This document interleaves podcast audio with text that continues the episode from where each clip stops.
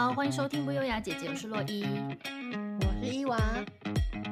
今天呢，是我们特别企划访问在日本开民宿的台湾人米开朗基罗的下集。那上集呢，我们聊了一刚开始他为什么会辞去在台湾百万年薪的工作，到日本追逐梦想，开了一个民宿，到遇到这个。新冠肺炎的疫情之后，他一开始打了很多工，包含呃送 Uber Eats，然后用脚踏车送，还有就是可能教人家讲日文，帮人家代办文件等等。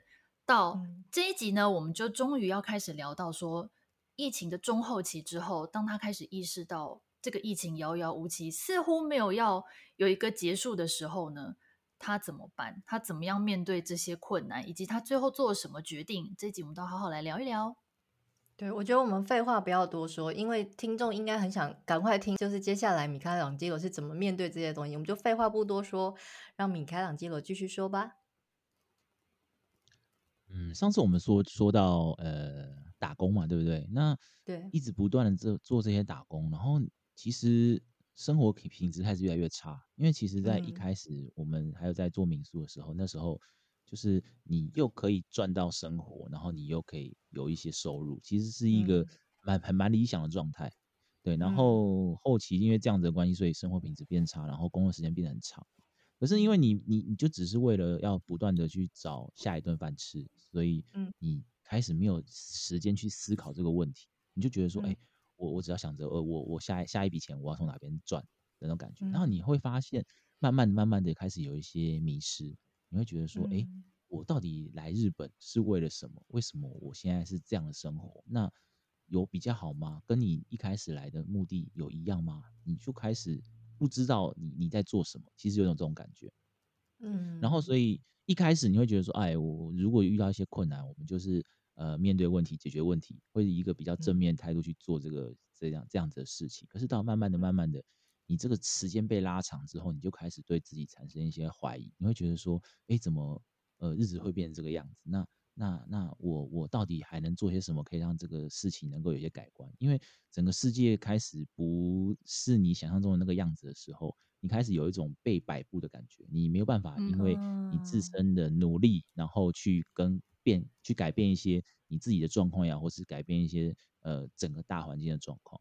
那就变得一种很有有一种无力感，就是你真的不晓得你、嗯、你你要怎么办？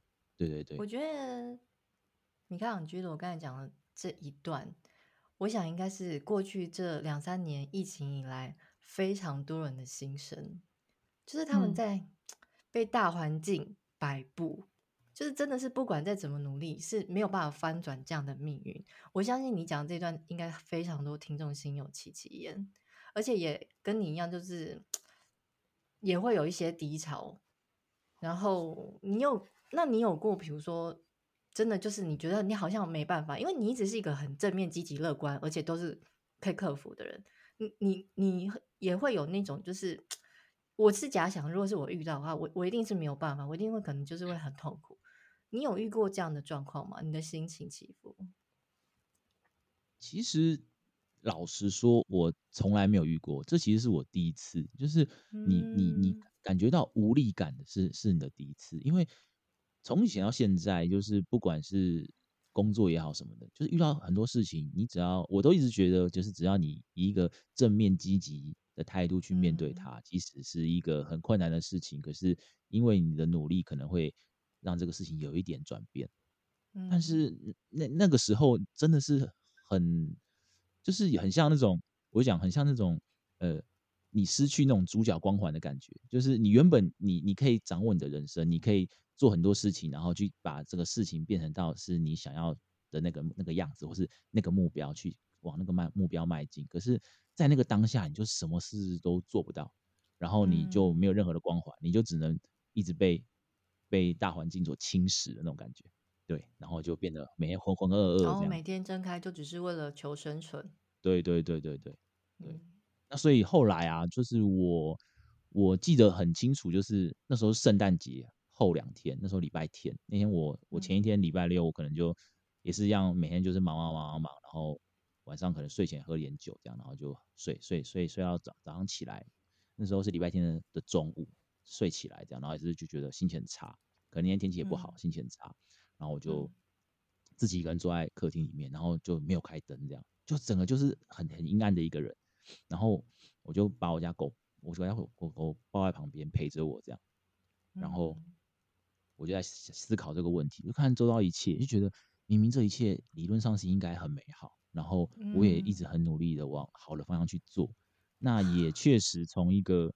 一开始住在工地的环境，然后变到后来有一个小小的套房，然后后来变成一个一个一房一厅，越来越大的一个房子，然后感觉什么事情都要往希望的方向去前进的时候，遇到这样的情况，然后这样不断的呃疫情的关系，然后持续了一年多，嗯，然后那个时候其实我我我觉得也是蛮影响心情的是，那时候大家都会讲什么防疫优先啊，然后。什么就是大家尽量不要出门什么的，可是对于我们这样的行业来说，是这个是我们最不希望遇到的状况嘛？因为我们等于是因为这样子，我们可能就没有任何的收益，嗯，所以那个时候你你对于那样子的发言，你会觉得是好像就是有一种怎么讲，很讽刺。好，对，就是你你们会觉得说，哎，对，你们这样讲，你们很很开心，你们这些上班族，你们就是每天就是。在家里面，然后其实在家里面上班，老实说，你们自己说，是不是随便睡睡到睡得很晚起来，然后要上不上？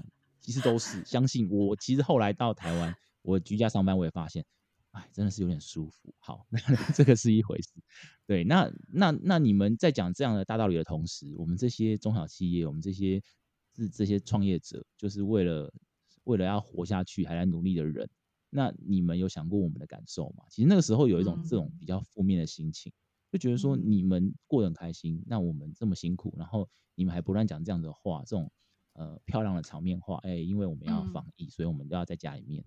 那那是一种觉得很受到一种一种很很不公平的对待。当然当然啦，我我相信就是投资风险嘛，对，高高高风险高报酬嘛。当我们在赚钱的时候，你们可能收益收入还是一样；可是当我们在赔钱的时候，可能你们收入也还是一样。所以你们比较没有受到这样的影响，但是我们必须得承受这样的风险跟压力。对，那就开始有很多的负面情绪啊。那我会觉得说，哎、欸，这样不行，因为那个情绪到了，已经到了，就是你你会觉得说，哦，原来这就是为什么忧郁症人要去自杀，或是为什么有人会得忧郁症。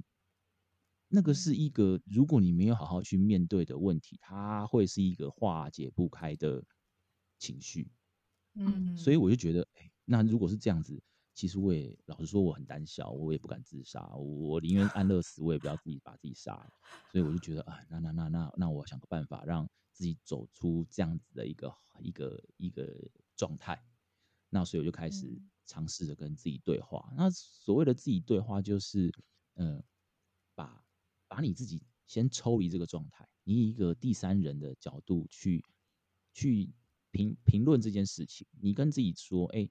你现在到底是什么样的状态？那你真的觉得这样做是对的吗？你还有意意义要去持续坚持你的梦想吗？或者是你你是不是要设设个停损点，然后把这个事情做一个了结之后，回去回去回回去台湾，然后重新开始之类的事情，就开始慢慢的去做一些思考。对对对，嗯，大概这种感觉。我刚才就是。听到你讲前面的那个心路历程的时候啊，我很想很不想要抓这个重点，但是让我不不得不把它抓出来。就是你刚才说，因为你也很怕死，不会 自我了解，所以不得不 让自己就是面对它活下去。其实你真的是抓错重点。我不是我我的重点是说，我觉得听起来你有些人可能会觉得有点。好玩，或者是有点有趣，但是其实我觉得这是一个很重要的因素，就是你真的要活下去，嗯、那你就努力呀、啊。嗯，就像米开朗基罗这样子，你决定了你要活下去，那你就努力，而不是有些人就是我我决定我要活下去，因为我不敢就自我了解嘛。但是他每天活下去的时候也是浑浑噩噩，只会怨天尤人，而不是像米开朗基罗这样子，就是努力的找各种的机会，然后是去神圣的思考说，那接下来该怎么走？嗯，就是转念。而且你知道吗？那个时候啊，你你真的会有一个想法，那个念头，其实就是你只要敢踏出这一步，你就解脱了，你懂吗？你你等到等到你真的有这样的心情的时候，你你真的会我那时有听到想到这句这句话，所以我我怕了，就是我怎么会想到这一步？自己吓到。对，因为周遭这么多的事情，然后不断的折磨你，你会觉得说，哎，我只要这一步踏出去，我这辈子都不用来思考任何烦恼我的事。嗯，这是多么轻松的一件事情，但也是很不负责任的一个做法。对，就是一个很不负责任的状态，所以我我觉得不能这个样子，所以我才开始想办法。对，嗯，那你那时候情绪很负面的时候，你在台湾的家人，包含你老婆，就是他们有什么想法，还是你都是报喜不报忧那种？哦，对，其实我我不太不太让别人知道我不太开心，所以呃，我日本的状状况，其实我我台湾的家人是不太清楚。就他们问我的时候说，哦，都还可以啊，一切都还 OK。就对啊，疫情啊，大家就反正撑一下过去，就这样。那我老婆其实是当然最清楚啊，因为她一开始。呃，两年，我去那边一年多后，她就来日本，因为那时候是在轨道上，所以她觉得哎，差不多时间了，那就来日本，所以她也放弃了她台湾的工作，跟我来日本。嗯、对，然后到了二零年，就是开始变比较不好的时候，他就先回了台湾。他一回台湾，好像就开始不太容易出来了，但还是要出来，还是能出来了。但是我就觉得说。呃，在这边也不是很 OK，那你还不如在台湾，因为他他在日本是没有，呃，讲比较直白，就是没有生存能力的，因为他不会日文，嗯、所以他可能没办法做一些很很一般的工作，比如说你要去便利商店打工也好，这种这种工作他也都做不来，而且他的身份也不允许，因为他是属于配偶签，其实配偶签就是，呃，你的配偶工作为主，然后你是不能做任何工作的。嗯，只能打工那种零工，嗯、那所以他在台湾可能还有办法用他的方式去帮助这个家，可是他在日本是没有办法，所以他后期就在台湾。那他知道我的状况，但是他也没有多说什么。他是说你：“你你自己好好思考一下，如果你觉得呃真的不行，那我们再看看要不要就干脆回来。那如果你觉得你还可以撑得下去，那你就看看有什么方法可以让这个事情能够变得更好。”因为他他用他的方法在帮助这个家，那我的部分他就是说，你你决定的事我就支持你，但是嗯呃你要自己做好这个决定。嗯，哎、欸，我觉得那他也是很厉害耶，因为说实在话，很多另一半在这个时候有时候就会直接帮你做决定，他们没办法忍耐这么久的不稳定。哦，对，他可能就说你就回来，哦、你不要再撑了，就是没办法，你就是放弃好了。我他都没有讲这种话，我觉得很棒哎。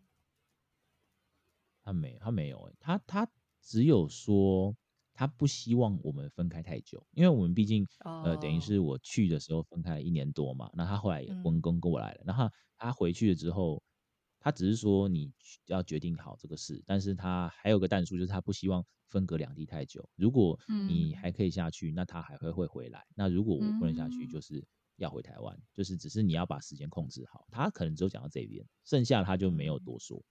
嗯，对。了解，那所以你最后民宿是就疫情之后又撑了一年多嘛？然后后来你怎么处理它？就结束了吗？后来民宿就呃就转让给一个朋友，嗯哦，所以其实这个民宿到现在它还是存在。哦天哪！当然可能里面一些房型，因为对因为房东的关系，它已经都变了，就是可能不是以前那些房间，但是这个公司本体还是存在。哦，那只是转让给另一个另一个朋友。我觉得听起来有一种那种不知道为什么我听到他还在，就算他已经是换了人，有一种受了鼓舞的感觉，就是生命被延续。对，就没有哦，对啊，对啊，因为你之前的努力那么多。对，其实我我到了今年的年初，我还有回去大阪一趟，当然那是去玩了。嗯、那但是我还是有去看了一下，就是。过去的、曾经的一切的一切，就是有些有些还留着，有些就确实是不在。对，然后但是呃，我们的第一栋就是我说那个有透明呃梯间是透明玻璃的那个整面大玻璃的那个的那一栋，那一栋确实在二零二零，就是那时候我们我们我跟我合伙人分开的时候，我们就处理那那间房产。那那个房产处理掉的时候，呃，当然卖给一个。好像也是中国人吧，大陆人。然后，那个房子就变得很恐怖，那那栋其实是我花心力花心力最多的一间，因为等于是里面所有的、哦、所有的装潢啊，都是自己、嗯、自己去弄的，包含了招牌什么，所有的所有这样。然后最后那栋就是一栋废楼，啊，真的吗？它又变，他又变回了以前那个样子，就是我还没去的那个样子。就是他他现在更夸张，他是整栋，他连电梯都是黑的，就是没有开电的。它整间店，他整间整栋楼白天就是这样子，然后晚上就是黑的，然后没有人进出。他一楼是自动门，你自动门这边说个秘密，自动门你只要用手拨它就开，因为它根本就没有锁。哦哦，真的哦。所以，所以我还默默的、默默的把它推开，然后走进去，走进去那个一楼，因为一楼其实是没有没有房间，它就是一个类似类似像那个呃事务所的感觉，对，大厅跟那个一个办公室这样。然后进去看了一下那个办公室，然后里面都就空荡荡的，然后一堆灰尘，然后因为都没有人了嘛，然后也没有电。那时候我记得那时候我是喝醉吧，大概凌晨两点多，我走去那个楼，然后把那门打开，为了非法入侵的概念，但是没关系，反正没有知道。然后我要落泪了，你喝醉之后就是是好，就喝醉，然后因为我刚好住在那附近，然后我就走过去看，然后就看着他，然后就想一想过去那五年的事情，这样，然后就看一看，就说哇。他这栋楼又回到原本的样子，嗯，好吧，那就就这样喽。然后我就又默默的走掉。然后还有一栋楼，那时候还有另外一栋楼，也也是也是后来也是就是转转给别人卖掉了这样。那栋楼很夸张，这就是一个小小的故事。那栋楼后来呢，它是以它也那一栋楼也是七层楼的建筑，然后它三四五六是做之前做民宿，然后一二跟七呢是。租给一般长租的客人，然后可能是做呃事务所或者是办公室之类的。嗯，然后那栋楼就很恐怖，很恐怖在哪里？他后来卖给大陆人之后，那个房子就因为民宿做不了了嘛，所以他也开始做长长租，然后就开始租给其他人。这样，结果那栋楼的三楼后来租给一个日本人，然后最后的结局是那个日本人在。楼梯间上吊，天哪！然后原因是因为什么？原因是因为他不想死在他自己家。啊？什么？天哪！天哪！好可怕的故事哦！对，租一间房子，然后忽然变鬼故事。现在是什么？对，听众心里想说：我有说我要听鬼故事吗？奇怪耶，为什么突然给我弄晕在里面？对，所以我应该反正反正他现在已经不是民宿，所以不会影响到大家的住宿权益。所以如果你们有去住，不用担心啊。但是那栋房子后来变成这个样子，就是他真的在那边上吊自杀，因为他只是因为他不想要死在自己家，可能他也是也算他好像四四五十岁的一个中年人吧。我在想他可能也是因为疫情的关系，可能 也不会很开心吧。我来想，我不知道这个我就不懂。但是我后来知道这故事的时候，我自己也吓一跳，因为那时候我走进去的时候，老实说我不知道这个事情。我是走进去的隔天早上，就这么巧，隔天早上我朋友打电话给我，他说：“哎、欸，我跟你讲一个故事哦，那是在在当地的朋友啦。”他说：“我说什么事？”他说：“你知道你之前那栋楼楼什么什么什么的？”我说：“哦，对啊，我知道怎么样。”他说：“我跟你讲，那栋楼变凶宅。”我说：“哈，什么意思？”他说：“那栋楼三楼，好像有人死在梯间，然后上吊这样。”然后我听到当下我真的超毛，毛是毛在我昨天也是凌晨，因为我看完那栋楼之后，我走去那另外那栋楼看。等一下。你那天晚上是怎样哈、啊？喝完巡礼，对，整个巡礼，我就是巡巡 水田，巡水田的概念，就是到处去走走我以前走过的路啊，看过的房子啊。哎、欸，可是当然我，我我这是事后了，但是我讲实在话，我去第一栋楼的时候，我不没有感觉到恐怖，可是我去第二栋楼的时候，我真的有觉得不舒服。哦，但是鸡皮疙瘩，你不要再讲了。但是我不知道这个事是隔天就这么巧，就是隔天忽然一个电话来，然后我就想怎么怎么会忽然找我？他怎么知道我来日本？好吧，不管接了，接了之后他要跟我讲这个事，然后我听完之后我说哦好，我说你这样讲我真的有点怕。他说为什么怕？我说不是，我昨天晚上还去过。他说哈，你去那边干嘛？我没有，我喝醉就就想要去走走一走这样。好，这是题外话，但是蛮恐怖，真的蛮真的蛮恐怖。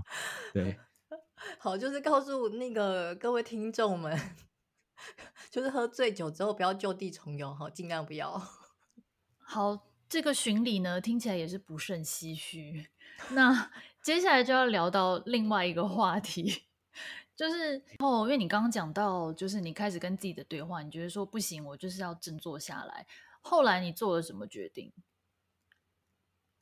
呃，我先分析一下，呃，当时我先分析了一下自己的状况，就是我如果留下来，我可能要牺牲掉什么，那我可以得到什么？然后如果回去，我又可以得到什么？跟我可能会牺牲掉什么？其实这这个分析很很容易，因为其实自己是最了解自己的状态，就是你会知道真正的状态是什么。其实很多时候别人可以给你很多建议，但是你都没有，你你可以参考了，但是其实都没有你自己来的清楚，什么建议是对你最正确或是最有效的。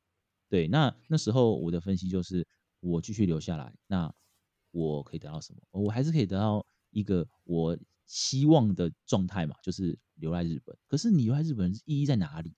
你对你的人生有什么样的帮助？没有。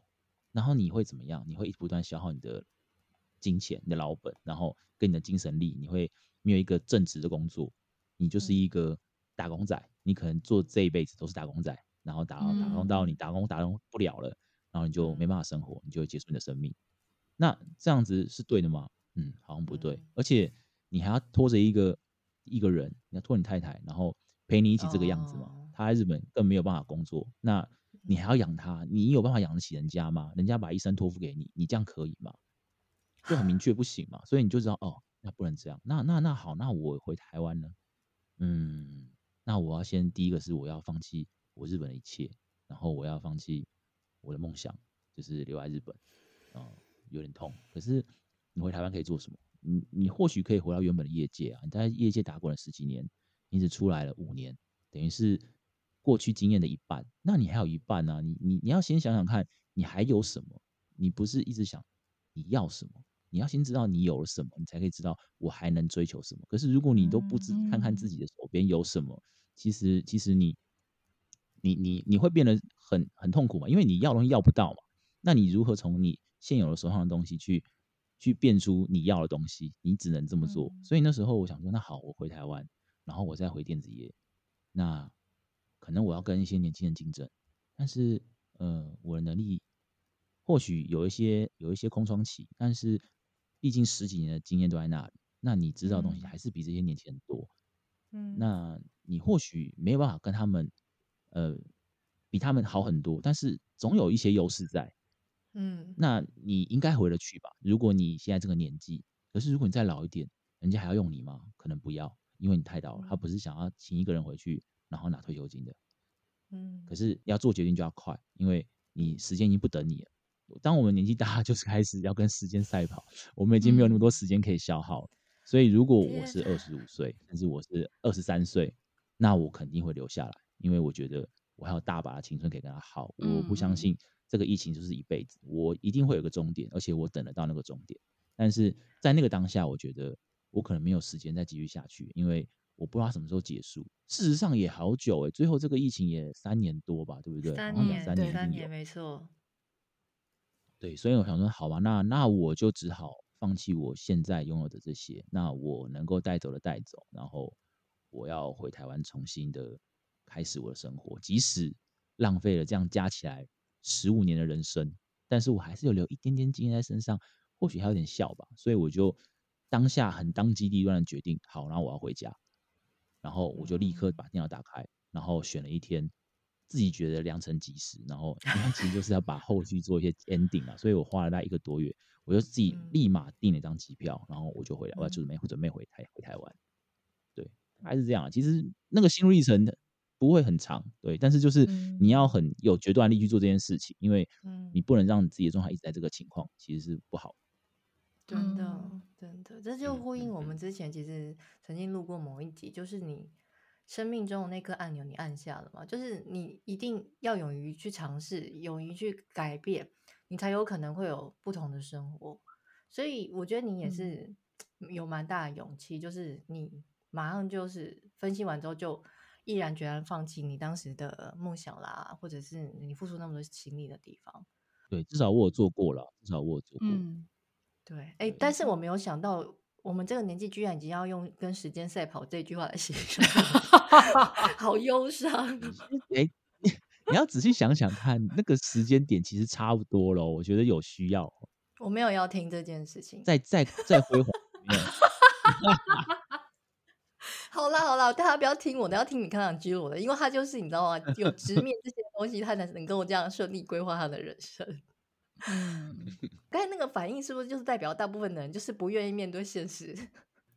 对，面对现实其实是件很难的事哎。嗯，没错。我觉得从上从上集到目前这一集听起来，我觉得米开朗基罗就是有一个还蛮贯彻的一个态度，就是说，不管现在是顺境还是逆境，我就是要直面它。嗯，没错。我觉得这个态度真的，我就一边听你在讲，我就一边觉得说，好，那我现在拥有什么？我要我要怎么由这边去？我就是自己在思考我自身。我觉得这个很值得当大家榜样哎。没有没有啦，我也只是对你知道我胆小吗？我终究是胆小，我不敢自杀。这样还胆小吗？这听起来蛮大胆的。哎，那你当时毅然决然回到台湾之后，一开始的面对新生活，有什么心情调适吗？其实一开始回来，我也觉得怎么讲，不是很适应。嗯，因为这种就是，这种这个这个就要牵扯到小时候不懂事。我觉得，因为一开始其实出国之前，你就会觉得说，哎，别人觉得你每天就顺风顺水啊，对不对？小时候不念书，能够出国。出了国当完兵，哎，又是大公司，然后就每天就是好像过得很稀，也不是很稀化，就是过得还不错，对。然后呢，到日本创业了，又是每天吃喝玩乐，因为旅游业毕竟就是比较偏吃喝玩乐的行业，嗯，没错。你要懂得去吃喝玩乐，你才可以介绍别人去吃喝玩乐，那你就很每天要去吃喝玩乐才可以介绍给别人，对。享受生活啦，享受生活。对对对，享受生活，那有很懂得生活，嗯，对不对？然后就觉得好像过得很风光。可是你现在回到台湾，你就是一个失败的人。我们比较直接的说，就是你就是失败，所以回来。如果你成功，你根本就不会回来。对，所以你要先第一个，你要先也不能认同，就是你要先说服自己，就是对我现在就是一个没有成功，但是对我要面对他，但是没有关系。我们我们我们不要在乎别人的眼光，因为不管是失败还是成功，都是你自己的事嘛。别人只是在旁边看或者旁边说，但是。这跟你没有关系，你要自己先要知道你自己的状态是怎么样，嗯、所以你就对，那那那我回来之后我就这样子，然后然后我要怎么办？我还是要找工作啊，我现在要当一个普通的上班族，那我要做的第一步就是我要重新开启我的履历，然后写我的履历，然后一直写一边回想我要写什么什么什么，对，把我这过去这几年的经历写的比较清楚一些，然后让别人知道说哦，原来你是一个。这样子背景的人，然后有这样的能力做这样的事情，虽然现在是这个样子，可是你可以为公司带来什么样的帮助，对吧？你一定要这样写嘛，才会让别人觉得说，哎，我想要用你。所以我们就把自己的东西写一写，准备了一下，然后就当做是一个呃社会新鲜的那种心情，嗯，然后去每一间每一间投啊。等一下，等一下，我先岔题一下，因为你刚才讲这个段呢、啊，我是很想要发问一件事情，因为你刚才提到说。你认定你自己是失败的，然后呢？可是你又把这些履历跟呃，把这些失败的经验跟这个过往的经历放在你的履历上面。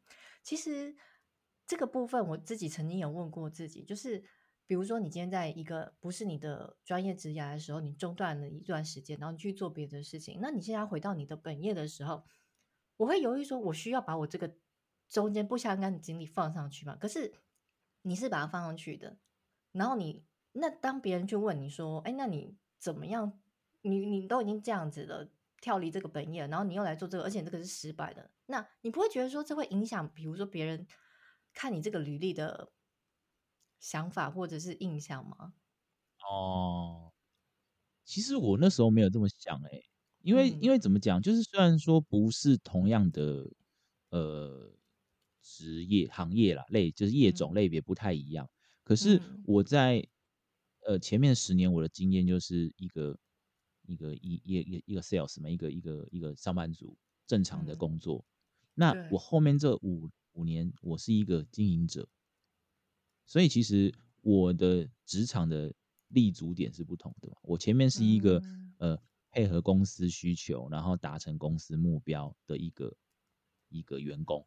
可是我后面呢，我又做了所谓的经营者，所以我知道呃公司的一个呃营运的规划或者营运的方向跟营营运的方针应该要怎么样去安排，那是不同的能力。所以我我的我的论点是写在我我因为我有经历过这样子的事情，我有创业过，所以我知道一些经营面的事情，这些是员工不懂。嗯，但是如果我只是一个员工，就是对啊，你就是以工作经验为主。可是我因为这段这个历程，所以我我对经营面更懂，所以我不只可以做一般的员工，我还可以当一个分区主管，或者是我是可以当一个公司经营的角色，因为我有这样的经验。所以这个东西其实后来我写起来，我觉得也是加分的。虽然说最后可能结局是不好的，但是我们还是可以归咎这是疫情造成的。因为如果没有这个疫情，可能我不会失败。嗯嗯嗯，或者是我会因为别的原因失败，但是目前为止。我们看到的是，如果这个疫情没有，我是可以持续的往好的方向走，因为在疫情之前是好的嘛。嗯嗯，对不对？所以那那那是一个加分的内容。嗯，而且你刚才讲那个部分的话，等于说其实你并没有在着重什么成功或失败，其实你是在把你经验里面积累到的一些专业或是长处，就是再把它发挥在你的履历上面，让受试官看到。我觉得这个是一个很不错的。的方式也推荐给大家使使用看看，这样，因为我刚才听到，我也是觉得说，哇，是真的是蛮厉害的，真是蛮会扯的，是不是？太谦虚了吧？那后来呢？真的进了公司之后，因为以你的能力很容易面试上啦。那进去公司之后呢？进去公司之后，其实呃。呃，我很感谢我回来的第一间公司啦。他们其实那时候等于是还在疫情期间嘛。我进公司不到一个月就三级警戒，所以他在那个时间点还愿意真新人。其实那个公司也算是蛮有勇气的啦，因为可能真的不需要那么多人，因为大家那个时候其实真的没什么事情可以做。对我，我其实这两我我从一开始的出社会，跟我后来回来再找工作，这两份起头的工作，我都是在华磊的情况下进入的。所以我也很感谢老天能够给我这样的机会。什么叫滑垒？嗯、对我，我刚出社会的那个时候，为什么滑垒？是因为我一进公司不到一个月，就金融危机，雷曼兄弟的时候。哦，天哪！所以那时候我妈，我妈，我妈还跟我说，她说：“哎、欸，你真的运气很好、欸，哎，怎么样？你进公司一个月就金融危机，如果你再晚一个月，你就根本就没有工作。因为金融危机不可能找人，大家都在在，大家都在裁员。可是你既然在这之前进去了，所以。”轮不到你，然后呢，你回来也是一样啊。回来就是台湾那时候还是封封的很好嘛，就是都是五十人以下，十人一天，就是很少人数。嗯，然后虽然大家都很认真在防疫，可是没像后来的三级警戒。所以我一进去之后就开始三级警戒，就开始每天什么轮流上班啊，或者是根本就在在在在家上班啊，就是这种情况。那所以我也是，如果我再晚一个月，可能又没有工作。哦，OK，对，这这就是我两次两次这种。比较关键性的就职都是华磊，因为我的后面的转职基本上就是礼拜五离职，礼拜一上班，我没有在我我的职场没有休息过。天哪，为什么你那么拼啊？我都会就给自己放个几个礼拜的假哎。没有，就是那可能也是生活所需啊，就是被逼着你要这么做，就是你不可能有一个空窗时间说，哎，我休息一下，然后我再去下一份工作。所以我以前在转职的时候都是先谈好。谈好之后，我说好，那我我们切一个时间点，那就是礼拜五某一天的礼拜五，那我礼拜一就要到职，你们可以的话，我就去跟公司谈这样。所以我的每一个每一个转职都是只有休六日，所以等于是没有休，就是只是我隔隔一个礼拜我去别的地方上班，那在之前我来一个一个地方上班这样。天哪，我觉得我好汗颜哦，有时候就是换工作的时候，就还要心想说我要把年假都休完，然后我要 怎么放大概一个月才要到下一间公司，我觉得我好汗颜哦。我们两个真的在米开朗基罗面前真的是汗颜到不行哎！真的，我们两个是什么草莓族？对，难怪我们就只能当社畜。我们这样很好命，好不好？很赞啊！我们这种很辛苦，我们没有很好，没有很好。讲到辛苦这件事情，我觉得你真的是很疯癫呢。你现在是不是已经有点觉得要把自己逼到一个绝境？你你没有让自己轻松？因为我要跟各位听众报告一下。米开朗基罗就是回来台湾之后，他明明就是台湾白天有一个刚才提到的那种就是日商的正职的工作，他下班却还给我去麦当劳打工，欸，然后都工作到什么十二点一点才回家。重点他白天有个正职工作，你不觉得很不合理吗？你、欸、真的没有要放过自己哎。对啊，这是怎样？你要说说看。这个东西就是身为男生，不能说悲哀啦，但是就是一种责任。因为为什么？其实为什么会去麦当劳打工？这其实也牵扯到一些家庭的因素。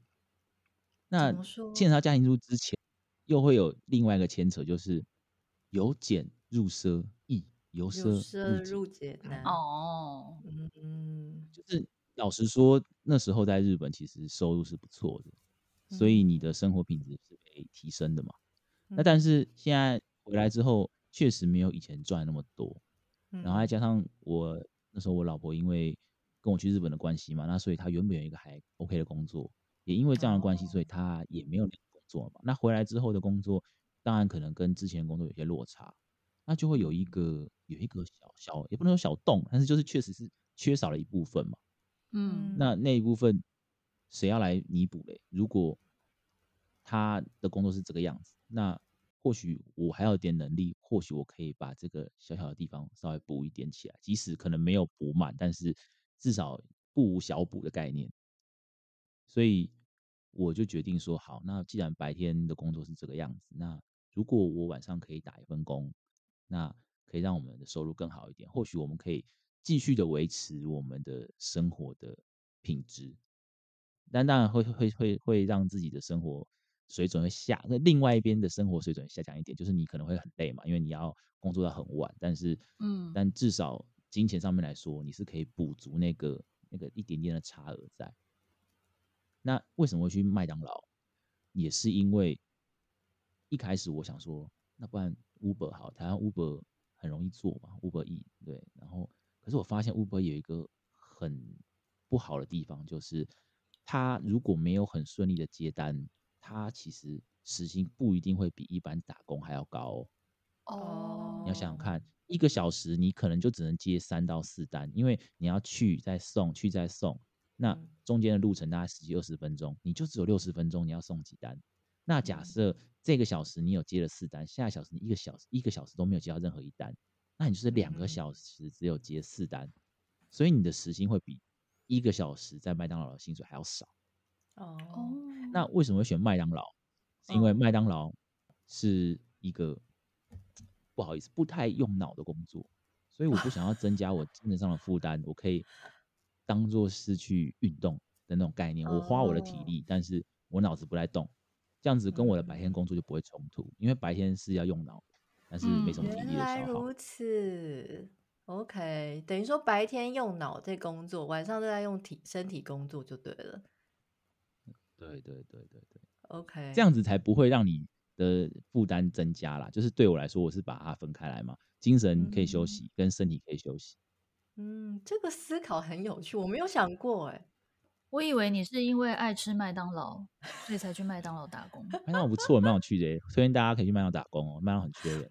不是，我跟你说，那个米开朗基罗现在在麦当劳打工之后啊，有时候 群主就会开始出现一些麦当劳的提问，比如说昨天真的 真的 发生一个，就是另外一个同事吃那个麦当劳，然后呢，他就说。靠，这也太油了吧！为什么这个袋子上全部都是油？然后我跟你说，米开朗基罗立刻回答一个非常专业的答案。你跟他讲说是什么？什么？对，我说我就说你是不是叫他现煎，然后不要洋葱？是不是？他一定会觉得很奇怪，我们这样录。马上对，因为麦当劳的汉堡现煎的时候，它它它煎完之后，它必须要放到一个就是类似类似那种吸油纸上，吸掉那个多余的油脂，再放到汉堡里面。这样它就不会滴油。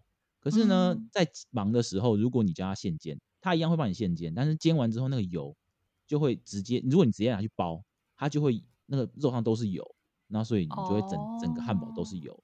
好专业哦！你说忙的时候我没时间，没人帮你沥油，对，你说是不是？我整个吓到，我心里想说，我觉得那个人可能只是要抱怨一下而已，没想到得到这么专业的回答。对对。真的不行，不要不要一天到晚跟麦当劳说他特制，麦当劳叫你吃什么就吃什么。哎、欸，我不知道可以要求现煎呢，好奇怪，我第一次听到哎。糟糕，这集播出去的话，就为麦当劳增加一些 loading 了。麦当劳的故事又是很多很很特别，我觉得台湾人真的是很特别，很多有趣的要求，让我觉得真的是台湾，难怪台湾服务业那么成功，真的是没有极限。不是，我觉得现今已经很过分了，耶什么去盐也很过分，还有什么奇怪要求？麦呃麦当劳有去盐，还有不要洋葱，不要酸黄瓜，嗯、这个还很基本，不要酱。对啊。对，然后我还有看过，就是要你要你现煎，但是呢，因为它是外送。那所以他不确定你是不是现煎，所以他要你干嘛？他要你录影啊？就是你要把你的制作过程拍给我看。这可以拒接吗？我遇到我们遇到一个客人就这样，他就说我大麦克汉堡肉不要撒盐，菜要多，然后酱要多，然后薯条也不要撒盐，然后麻烦你们拍给我看。好夸张哦！天哪，这有一点。这是不是有一点 OK 了啊？还要求别人拍给他看？对，所以因为其实麦当劳，跟你讲薯条去盐这件事情，又有一个小小的故事，就是薯条它那个薯薯站，它不是先先会把薯条撒里面，然后再撒盐嘛？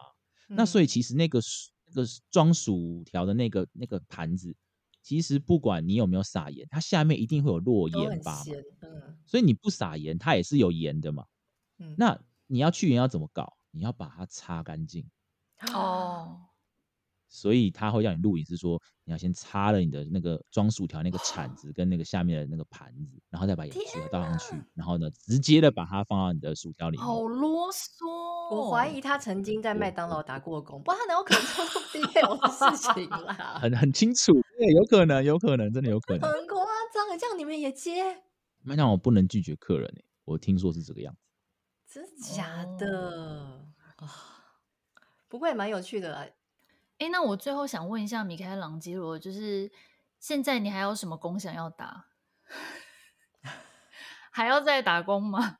没有啊，我现在我现在的工作应该算蛮满的，因为 我两份工作基本上都是周休二日嘛，所以应该也没有其他时间能够再打工。你等于是两份全职哎，很夸张哎。对对，就是每一个都是打五天嘛，就是工作五天，休息两天。那只是可能会错开，但是基本上就是工时是差不多的。对，真的很厉害。但是我还蛮期待，就是会不会下次我们更新近况的时候，你麦当劳辞职，然后又去做一个什么很猎奇的打工。我是希望有听众，如果有一些日文的需要的话，就是你知道，可以不要影响他上班时间，都丢来给米开朗基罗，就是 可以耶，教日文呐、啊，救救脑残球。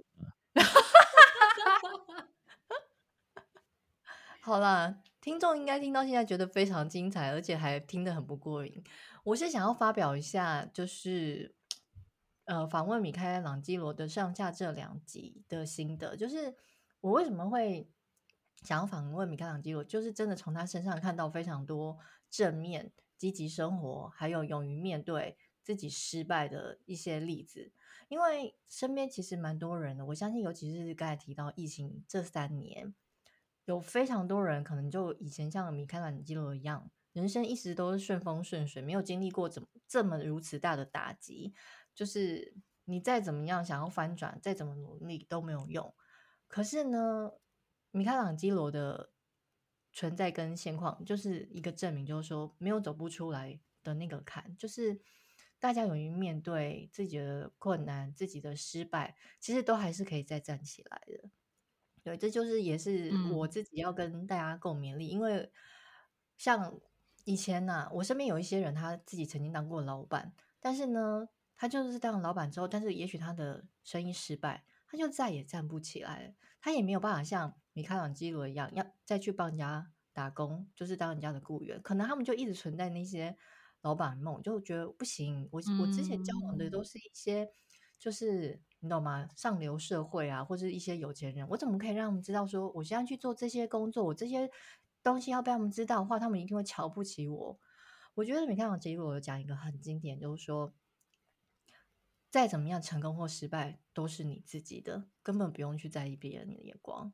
我觉得这句话是我今天要拿来勉励自己的一个很重要的话。希望就是听众们也可以从米开朗基罗里面的话语里面得到你们自己的金句。嗯，没错。那最后，米开朗基罗有什么想跟听众说吗？嗯嗯，希望大家就是能够找到自己的方方法了，然后去面对人生来的各种挑战。然后呢，我也觉得人生其实不要害怕失败，我觉得失败其实是你最好的养分。但但是你要面对失败的同时，你可能需要有一个比较好的备案，就是当你失败的时候，你还有办法去做一些转换。嗯，然后最后就是这句话，这句话其实是从我爸爸的笔记本里面有一天我翻到的一句话。他说：“人最怕看不清楚自己，所以呢，其实没有人能够比自己更了解自己。所以你要学着跟自己对话，然后去冷静的分析，然后勇敢的面对各种的问题。”这是我希望能够跟大家分享的。嗯，讲的很好，因为有的时候人很容易鸵鸟心态，假装看不到，装没事，日复一日。但是一定要好好面对自己，跟自己对话，才能知道未来的路要怎么走。嗯，没错。好哦，今天听完米开朗基罗的故事，觉得实在太精彩了。不但是人生大转弯，完全没有按照剧本走，还可以说是波涛汹涌、乘风破浪走到今天。真的非常感谢米开朗基罗今天跟我们分享这么多，也希望这一集可以带给彷徨的听众们一些鼓励和方向。那如果想要敲碗米开朗基罗来上《性爱秘密》的话，也很欢迎。这个结论对吗？我觉得蛮有趣的啊，蛮有趣的。我觉得他好像蛮开心的。我知道他很想说。对啊，我我以为我以为真的，我以为一开始我们的。第一个第一个节目会是这个，你知道吗？我也是这么认为。而且我跟你说，我觉得你要是开下去，我们那个系列应该讲不完呢，应该会非常精彩。希望有机会我们可以参与到这样的播出。大家赶快来留言，那些潜潜水的粉丝们不要在那边给我鸵鸟心态，想听就来留言打五星哦。鸵鸟，好，欢迎大家来留言。那今天的节目就到这边喽，我们每周二四更新新的内容呢，下次见喽，拜拜。拜拜，拜拜。